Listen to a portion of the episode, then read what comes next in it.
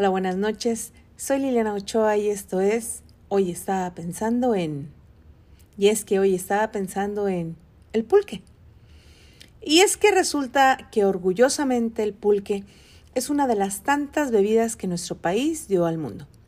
A lo largo de nuestra historia, este elixir ha sido consagrado a los dioses y a sus representantes en la tierra, gobernantes, sacerdotes y guerreros principalmente. Pero también ha sido una bebida infravalorada, despreciada, y sus consumidores han sido estigmatizados. Su existencia ha estado en riesgo por prohibiciones gubernamentales, la sobreexplotación y la pobreza que afecta a los productores que tradicionalmente trabajan con el maguey. Pero empecemos como siempre, por el principio. ¿Y qué es el pulque? El pulque, tlachicotón, oclí o baba de oso es una bebida alcohólica espesa, blanquecina y espumosa, derivada del maguey, específicamente de las variedades agave atrovirens y agave salmiana, cuyo proceso de obtención es bastante más rústico y tradicional que el empleado para producir mezcal o tequila. Tiene una gradación en alcohol entre 4 y 6 grados. El maguey tarda entre 8 y 12 años en alcanzar la suficiente madurez para poder caparse. Así pues, cuando el maguey obsequia al mundo su flor, un tallo largo y grueso coronado con pétalos rojos o blancos, el corazón del maguey y dicho tallo son cortados o capados, dejando un hueco donde se raspa y se acumula la salvia destinada a la flor. Ese líquido transparente y dulce se llama aguamiel. Durante alrededor de seis meses antes de que se seque el agave, fluye el aguamiel y se colecta dos veces al día, en la mañana y en la tarde proceso que realiza la persona encargada de esta actividad o tlachiquero, quien emplea un guaje alargado y hueco, es decir, una cocote, con pequeñas perforaciones en sus dos extremos. El tlachiquero, sea hombre o mujer, coloca un extremo de la cocote en su boca para succionar el aguamiel y a continuación lo vierte cuidadosamente en un cántaro de cerámica, en un barril de madera o en un cuero de borrego o de cabra, para transportarlo en su espalda amarrado con un mecapal sobre la frente, o atándolo con las cuerdas para trasladar varios recipientes al lomo de burro. A continuación se lleva a cabo el proceso de fermentación en un tinacal. Estas tinas pueden ser de fibra de vidrio, de cuero de animal o de plástico. El proceso dura de 24 a 48 horas. Al fermentarse el aguamiel adquiere una consistencia espesa y blanquecina y entonces ya tenemos el pulque. Durante su elaboración, tres palabras claves son el tlachique, el acocote y el odre. El tlachique es una especie de cuchara con la que se raspan las paredes del hueco donde estaba el corazón del agave para que mane la salvia. De ahí el nombre de los extractores de pulque, tlachiqueros. El acocote es un cuenco pequeño donde se recolecta el aguamiel y el odre un recipiente más grande donde se fermenta. Su ingesta tiene dos variedades, el pulque de ajo y el curado. El primero no tiene nada que ver con el ajo, sino con la contracción de las palabras de ajo dido, es decir, gente jodida que toma el pulque tal cual, sin que se le agregue nada más. Ya el pulque curado es una mezcla del pulque natural con el jugo de frutas o granos cocidos como avena y arroz. El pulque es una bebida tradicional de origen prehispánico. Su producción y consumo se da principalmente en estados del centro de México como Tlaxcala, Estado de México, Hidalgo, Ciudad de México, Puebla, Morelos, Querétaro, Guanajuato, Guerrero, Michoacán, Oaxaca, San Luis Potosí, Jalisco y Veracruz. El pulque era utilizado también como complemento o suplemento alimenticio, pues de acuerdo a su composición química contiene proteínas, carbohidratos y vitaminas que lo hacían una buena fuente de nutrición. De acuerdo con la historia y la tradición, el pulque tiene ciertas propiedades. Por ejemplo, es bueno para las enfermedades gastrointestinales, la pérdida de apetito, la debilidad y algunos problemas de los riñones. Las mujeres de la cultura mazahua del Estado de México acostumbran a beberlo para aumentar su producción de leche y elevar la calidad de la misma cuando están amamantando. En el estado de Hidalgo, las mujeres acostumbran a destetar a sus hijos mojando un dedo en el pulque y dándoselos en lugar del seno para que se vayan acostumbrando. En estudios recientes se atribuyen al pulque propiedades medicinales y nutritivas, ya que rebosa en carbohidratos, minerales, fibra y proteína. El proceso de fermentación le confiere microorganismos probióticos que estimulan el sistema inmunológico y aumenta el contenido de muchas vitaminas como la tiamina o la riboflavina. También posee lactobacilos propios, que ayudan a regenerar la flora intestinal. Es diurética no solo por ser una bebida acuosa, sino por el tipo de alcohol que su fermentación produce. Contiene enzimas que son propicias para activar el metabolismo. Además, reduce el insomnio porque es una fuente de melatonina. La cantidad de proteínas y vitaminas que posee es tal que tomado con moderación y en pequeñas cantidades se considera un suplemento alimenticio. Lamentablemente, mucha gente piensa que los bebedores de pulque pertenecen a los más bajos fondos.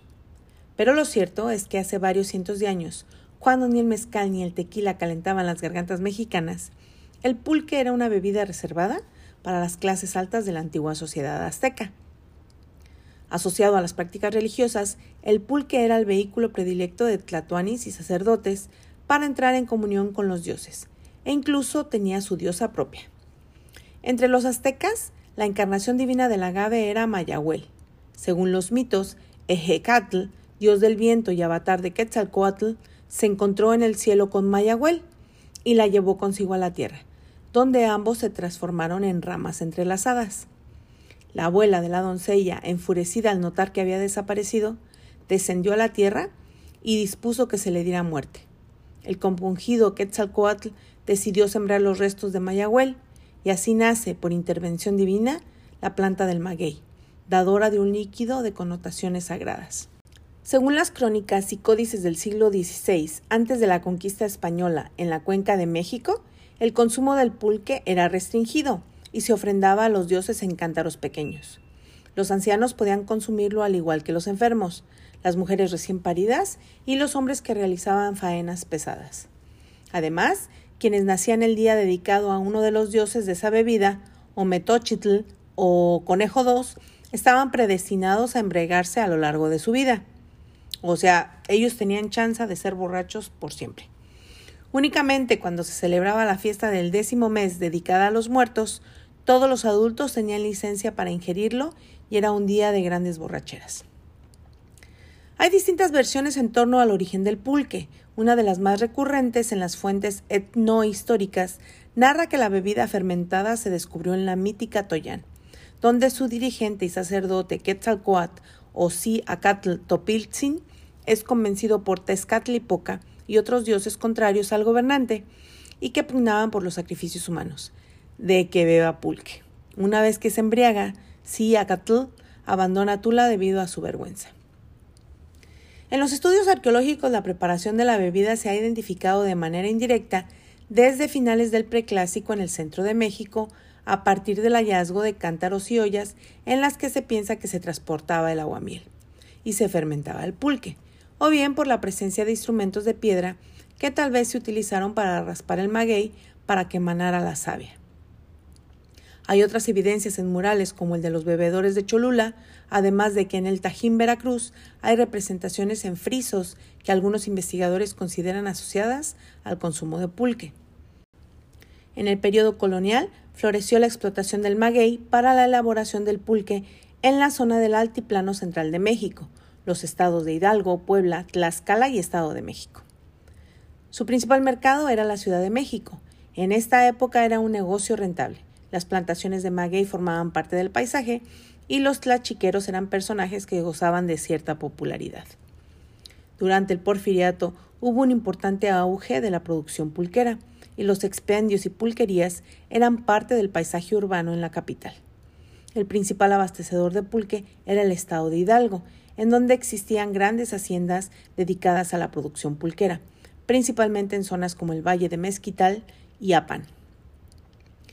En aquella época el pulque era una bebida fuertemente vinculada con la identidad cultural nacional.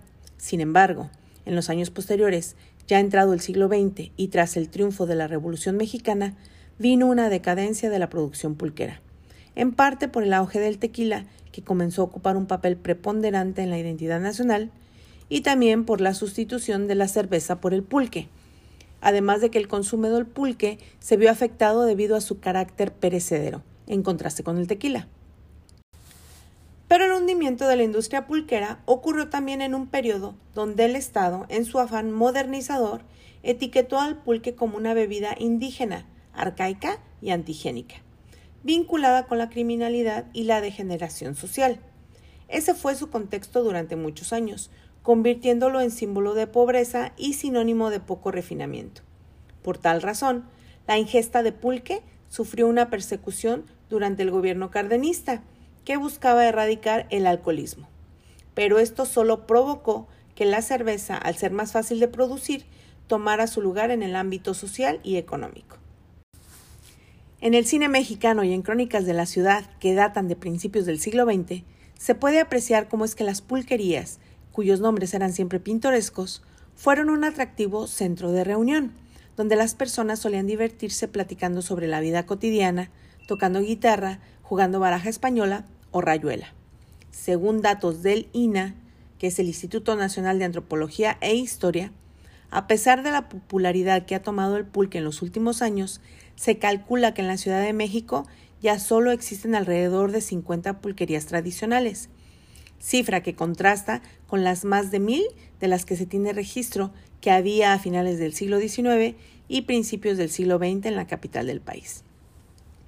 En la década de los 70, la pulquería se hizo obra de teatro y tuvo gran éxito en el teatro principal de la Ciudad de México.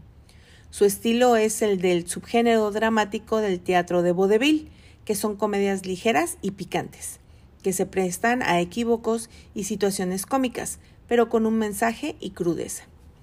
Ya en la década de los 80 se filmaron las películas La Pulquería 1, 2 y 3, que fueron sexy comedias del nombrado cine de las ficheras, que retrataban las historias que ocurrían dentro de una pulquería.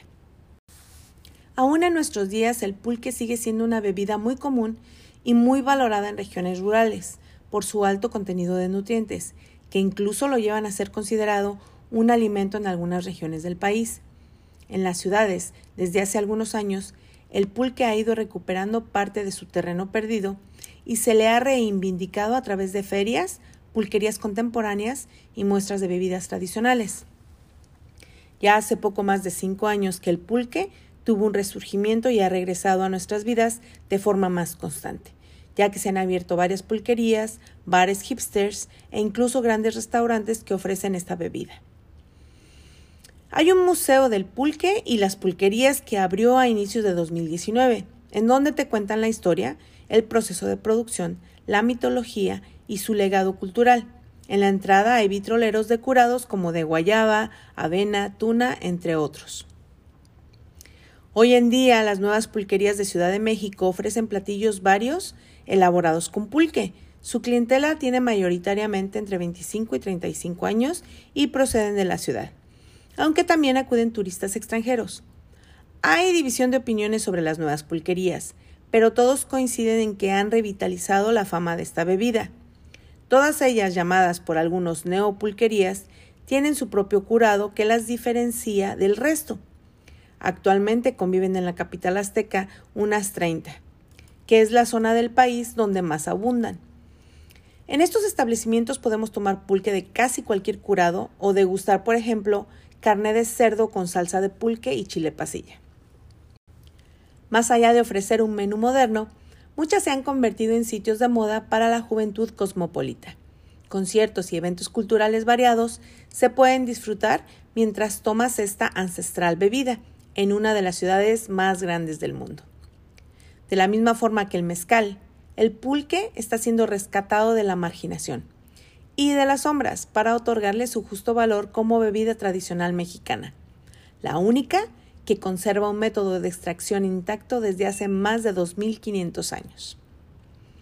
Pues bien, cierro este podcast con algunas frases típicas de las pulquerías mexicanas. El que bebe se emborracha, el que se emborracha duerme, el que duerme no peca, el que no peca va al cielo, y puesto que al cielo vamos, pues bebamos. Soy hijo de buenos padres y me crié entre los magueyes. Yo tomo buen pulque y no agua como los bueyes. Si quieres llegar a viejo, guarda pulque en el pellejo. Toma pulque y come nopal y vivirás un montonal. ¿Te callas pulque o te echo un trago? No dejes que nadie te trate como Tonayan si tú eres el pulque, la bebida de los dioses. Buenas noches, yo soy Liliana Ochoa y esto fue Hoy estaba pensando en...